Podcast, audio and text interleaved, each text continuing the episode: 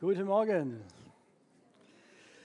Werte geht es. Unsere Werte sollen unsere Gemeinde in der nächsten Zeit, in den nächsten Jahren prägen und somit unsere ganze Kultur in unserer Kirchengemeinde verändern.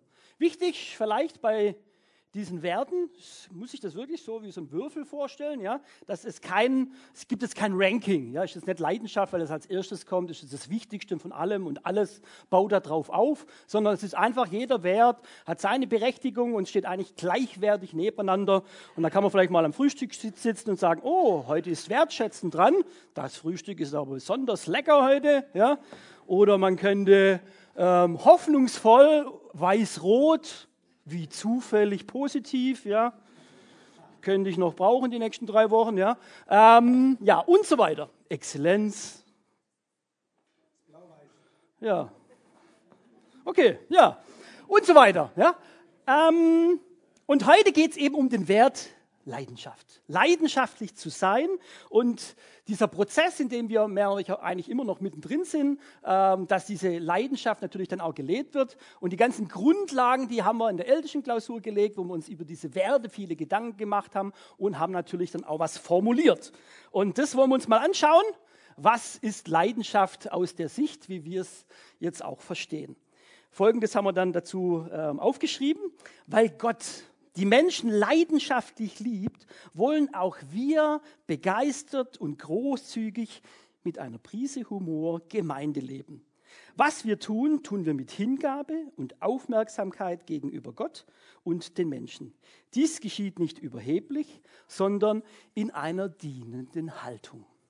Da werde ich nachher immer so stellenweise drauf eingehen dann auch. Und auch ein Bibelvers, alles hat auch ein bisschen, also ein Fundament, wo auch dahinter steckt auch. Und da ist der Vers aus Römer 12, Vers 11. Lasst in eurem Eifer nicht nach, sondern lasst das Feuer des Heiligen Geistes in euch immer stärker werden. Dient dem Herrn. Das wäre jetzt mal unsere Definition von Leidenschaft. Ähm, wir schauen aber mal, was ist denn eigentlich Leidenschaft? Wenn man da ein bisschen im Duden kurz reinguckt, dann merkt man, Leidenschaft ist ein Gemütszustand. Leidenschaft ist aber auch eine Begeisterung für eine Tätigkeit. Leidenschaft ist auch eine Zuneigung zu einer Person. Und man könnte das jetzt alles nochmal durchlesen und du wirst zum Harry. Ja, habe ich gemacht. Aber noch besser ist, wenn man sich Leidenschaft einfach anschaut. Und das machen wir jetzt mal.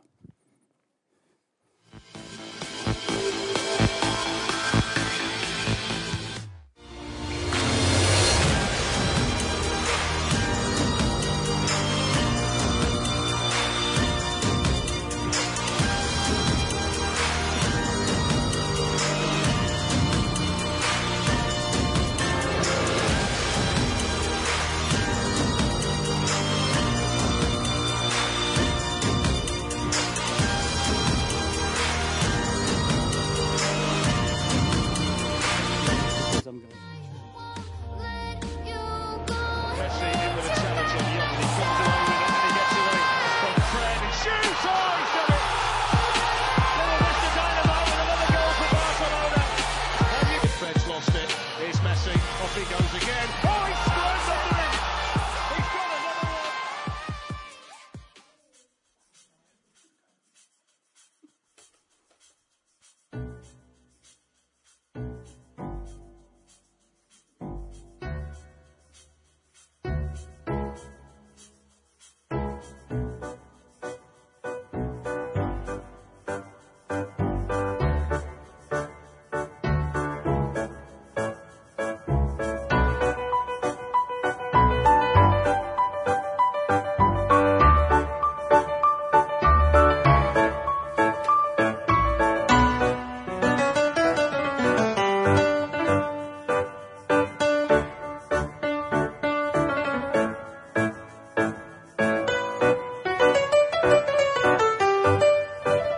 39 Jahre alt, blinder VfB-Fan und ich habe über 800 original getragene VfB-Trikots.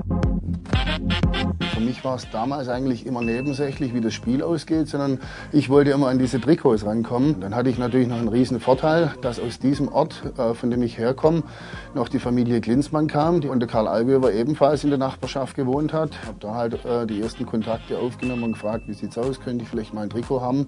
Und so hat das Ganze eigentlich im Alter von acht, neun Jahren angefangen.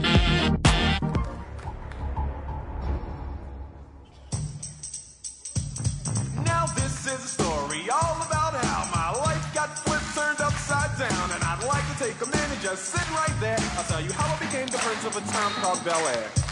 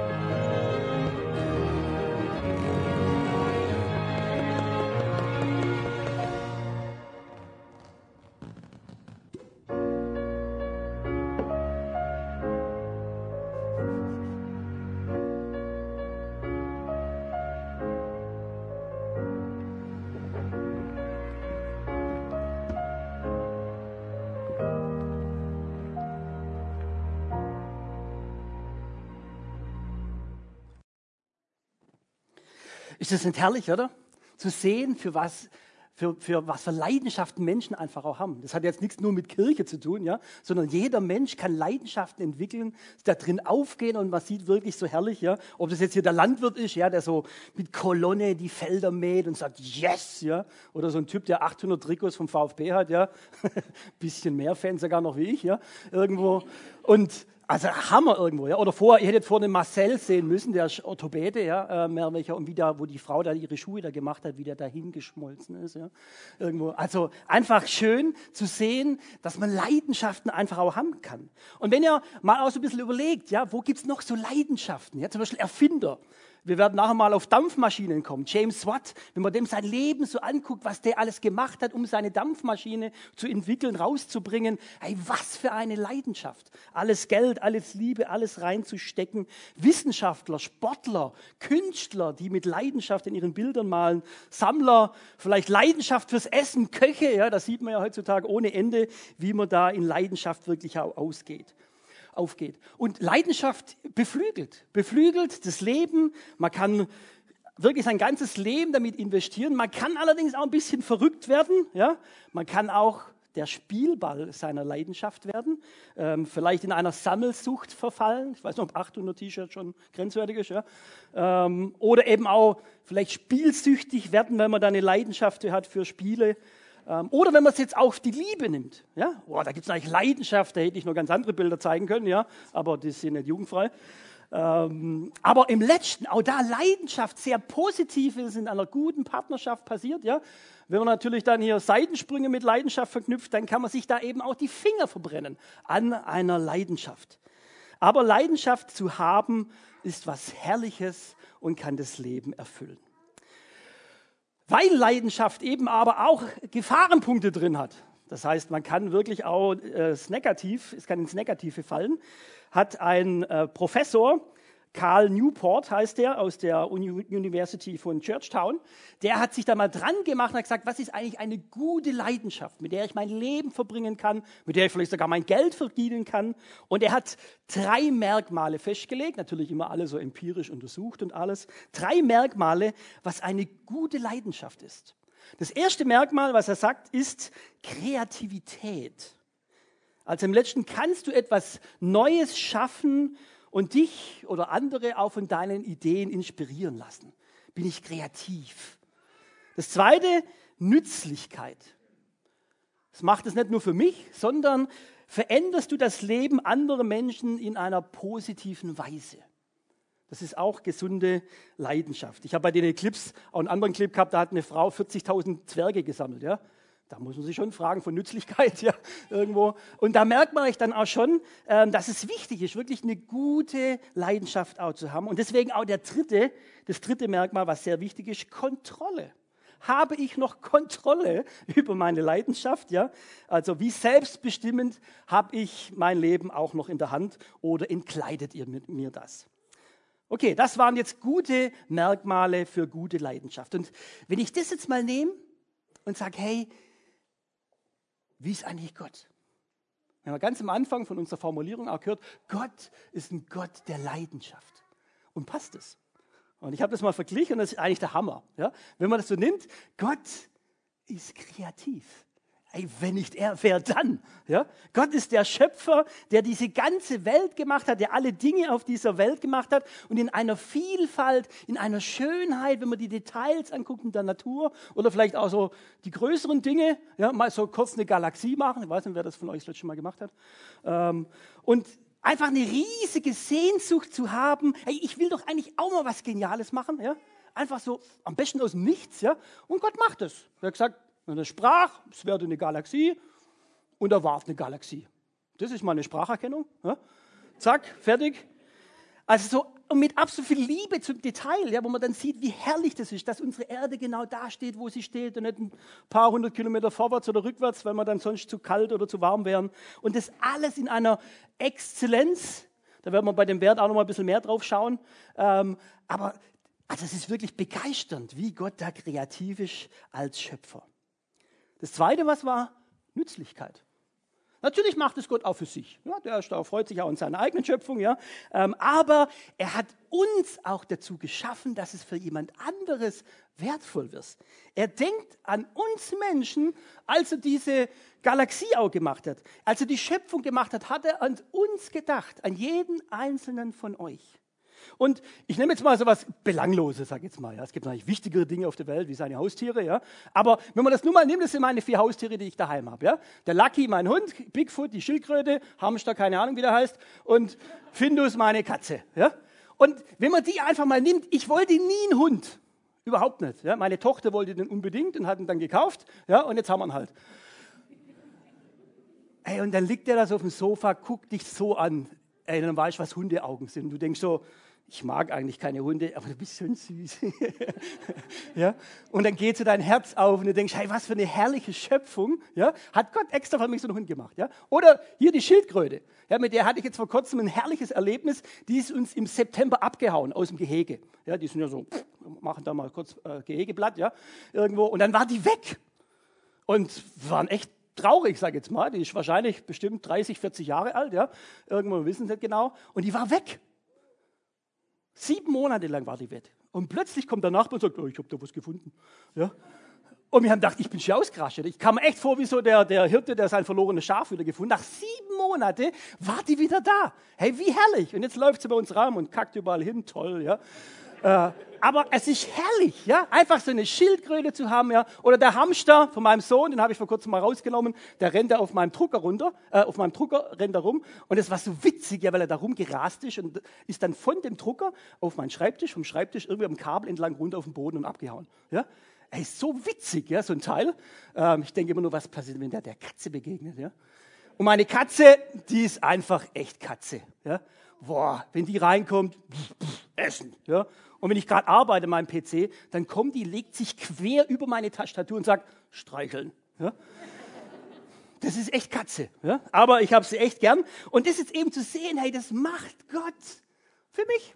Ja, Gott hat extra diese vier Tierchen gemacht, damit ich einen Spaß darin habe. Und jeder Charakter von diesem Tier begeistert mich. Und wenn man es bei Gott sogar noch ein bisschen mehr nimmt, ja, die alten Hasen wissen Bescheid. Boah, was hat Jesus getan an Nützlichkeit? Er stirbt am Kreuz für uns. Dieser große Gott, der die Galaxie gemacht hat, ey, der hat echt Besseres zu tun.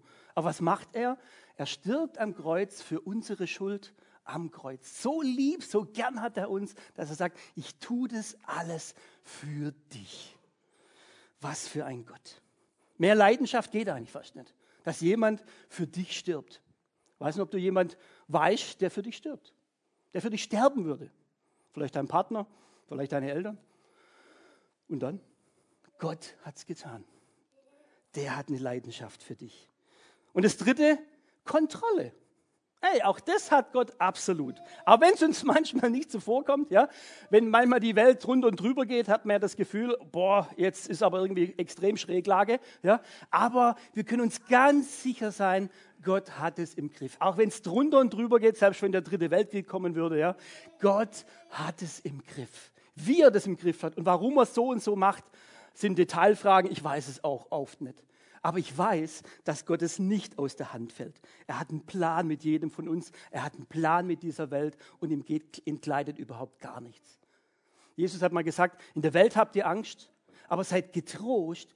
Ich habe die Welt überwunden. Ich habe die Welt in der Hand. Kein Kummer. Kommt zu mir. Und es ist doch herrlich zu wissen, hey, Gott hat's in der Hand. Und da sieht man gesunde Leidenschaft, gesunder, leidenschaftlicher Gott. Und das ist herrlich zu wissen. Und genau so eine Leidenschaft wünschen wir uns in unserer Gemeinde. Wo man spürt, wenn man hier zur Tür schon reinkommt, boah, das sind leidenschaftliche Menschen, die mich begrüßen. Wenn man in Kindergottesdienst geht, wenn man im Jugendfeld ist, ob man jetzt ein Seelsorger ist, ob man die Gebäude anschaut, den Garten anschaut, egal was. Ja? Da ist Leidenschaft dahinter. Und das wünschen wir uns als Ältestenkreis auch. Aber wie kommt man jetzt zu so einer Leidenschaft? Wir denken ja oft, es ist so, ich stehe da so praktisch morgens vielleicht da oder mal mittags und denke, hm, was für eine coole Leidenschaft könnte ich mir denn ausdenken so, ja? Und dann überlegt man sich irgendwas und sagt, okay, da könnte ich doch jetzt mal investieren. Das sagen die Wissenschaftler, ist eigentlich Quatsch, ja? Weil wenn du dir irgendwas ausdenken musst für eine Leidenschaft, dann ist es eigentlich keine. Ja? Das wäre ungefähr so, wenn ich sagen würde, oh, ich möchte mal Buchautor werden, ja, und vielleicht mal so ein tolles Buch schreiben wie der David, ja, und dann fange ich da mal an und dann liest es keiner, ja, weil es voll mit Rechtschreibfehler ist und vielleicht der Inhalt auch nicht so prickelnd ist. Ja? Und dann frage ich mich dann schon, ah, falsche Leidenschaft? Ja, weil es eigentlich nur eine theoretische Leidenschaft ist. Viel besser ist es, wenn du das nimmst, für was du eh schon viel Zeit investierst. Also was ist dein Hobby?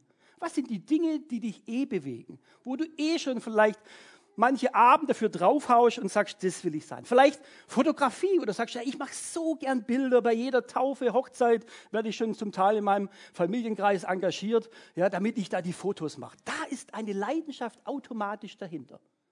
Und jetzt kommt das Spannende. Es ist deswegen so wichtig, was zu nehmen, was ich schon habe, weil Leidenschaft habe ich nicht so. Zack, ja. Ich finde, Gitarrist ist cool, nimm so eine Gitarre, leidenschaftlich Gitarre spielen. Ja. Spätestens, wenn er dann hört, wie er spielt, merkt er, hm, ja. Leidenschaft entsteht erst am Ende der Straße. Gibt es ein nettes Zitat dazu? Das heißt, ich muss erst mal etwas investieren. Ich brauche Zeit, ich brauche Herz, ich brauche vielleicht auch mal Hirn, ja, wo ich dann sage, okay, was muss ich dafür reinhängen, ja, und dann merke ich, wie nach und nach sich die Sachen verbessern und dann entwickelt sich auch eine echte Leidenschaft, die mein Leben prägt. Das heißt, es braucht wirklich Zeit und auch Geduld. Leidenschaft wartet am Ende der Straße. Und jetzt übertragen wir das alles mal auf unsere Kirchengemeinde.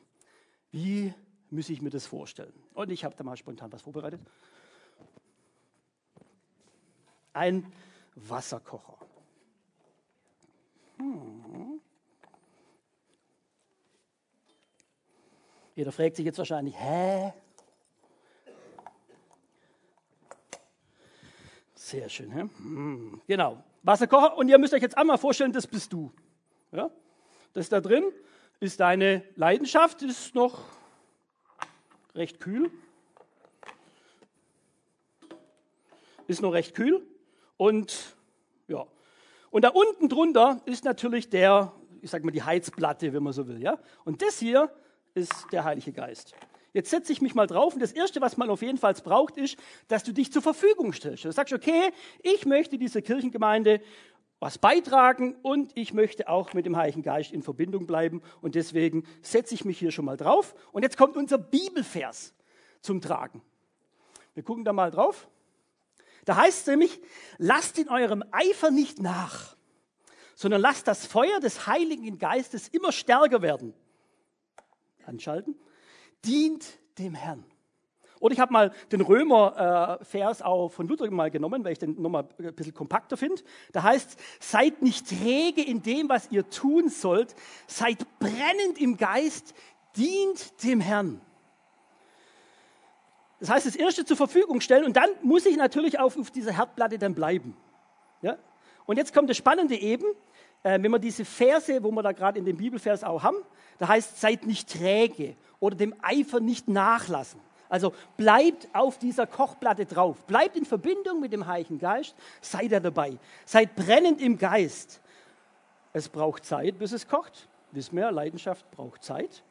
Und jetzt kommt das Spannende, was manchmal das Griechische auch hergibt. Dieses brennend ja, ähm, heißt eigentlich Zeo und bedeutet sieden, kochen.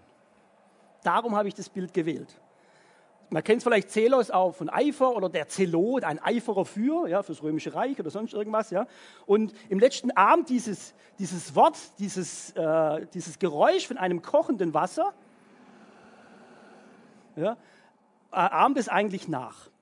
Also wir sollen als Christen am Heiligen Geist dranbleiben und er bringt dann meine Leidenschaft quasi hier dann zum Kochen, wenn ich da dranbleibe. Gut, aber wenn ich es jetzt weiterführe, kriege ich da vielleicht maximal einen Tee raus. Wer mag schon Tee, außer der Maris natürlich, ja, genau. Ähm, wer mag schon Tee? Also ich nicht, also begrenzt. Und deswegen wäre es gut, wenn man andere Zutaten hätte, ja, um die Leidenschaft weiter zu entfachen. Als erstes, was wir ja wissen, ist ja Kreativität. Wir brauchen Kreativität. Und ich habe da mal hier diese Kreativität genommen, man nennt es auch Gemüsesuppe.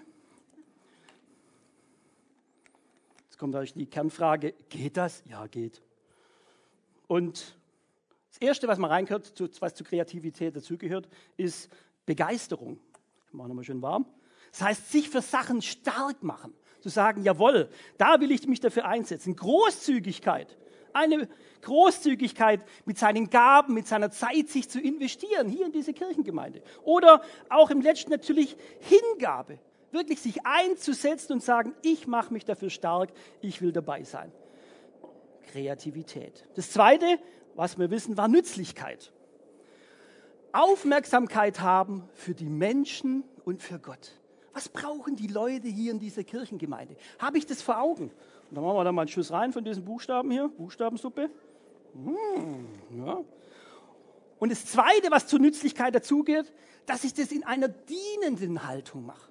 Dass ich nicht so, hey, ich bin Chef hier, ja? sondern wirklich zu sagen, hey, ich mache das für euch und ich mache es gern. Und da müssen wir dann schon ein paar Nudeln mehr reinmachen. Ja? Und zum Letzt war ja noch Kontrolle. Eine Prise Humor. Warum? Warum war uns das so wichtig? Weil man, wenn man so leidenschaftlich ist, manchmal auch alles über den Haufen schmeißt. Das ist ja diese Gefahr der Leidenschaft. Zu sagen, hey, komm, nimm es nicht ganz so ernst, sag jetzt mal, mit deiner Leidenschaft, sondern lass es auch mal gut sein. Lass es auch mal gut sein und schau, über manche Sachen hinweg und lach vielleicht auch mal drüber. Und dann? Wenn dann so meine Leidenschaft für sich hinkocht, was muss man dann machen? Nix. Da muss ich warten. Leidenschaft ist am Ende der Straße. Ich muss Geduld haben. Ich muss Geduld haben und warten, bis die Nudeln ziehen. Ja? Wir werden jetzt nachher noch ein Lied singen und so lange muss das dann halt bleiben und dann kann ich mir die Nudelsuppe dann reinziehen. Und dann haben wir, wenn man das alles zusammennimmt, haben wir dann Leidenschaft. Aber dieses Bild gibt noch mehr hin. Jetzt könnte man ja sagen, okay, Leidenschaft ist so dieser Wasserdampf, ja, siedend, kochend, brennend, ja, irgendwo. Und dieses Blubbernde, äh, Blubbernde ist das, was eigentlich so diese Leidenschaft ausmacht.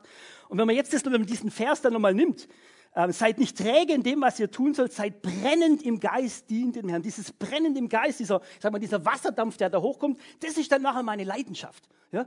Was das bewegt, was ist, muss ich noch überlegen, was, was bewegt eigentlich Wasserdampf? Außer heiße Finger vielleicht, ja? Ah? Oder manche wissen es vielleicht. Hey, der Wasserdampf hat die Welt verändert. Ja? Wenn wir noch mal kurz mal in die Geschichtsbücher reinschauen, ja? Dampfmaschine James Watt.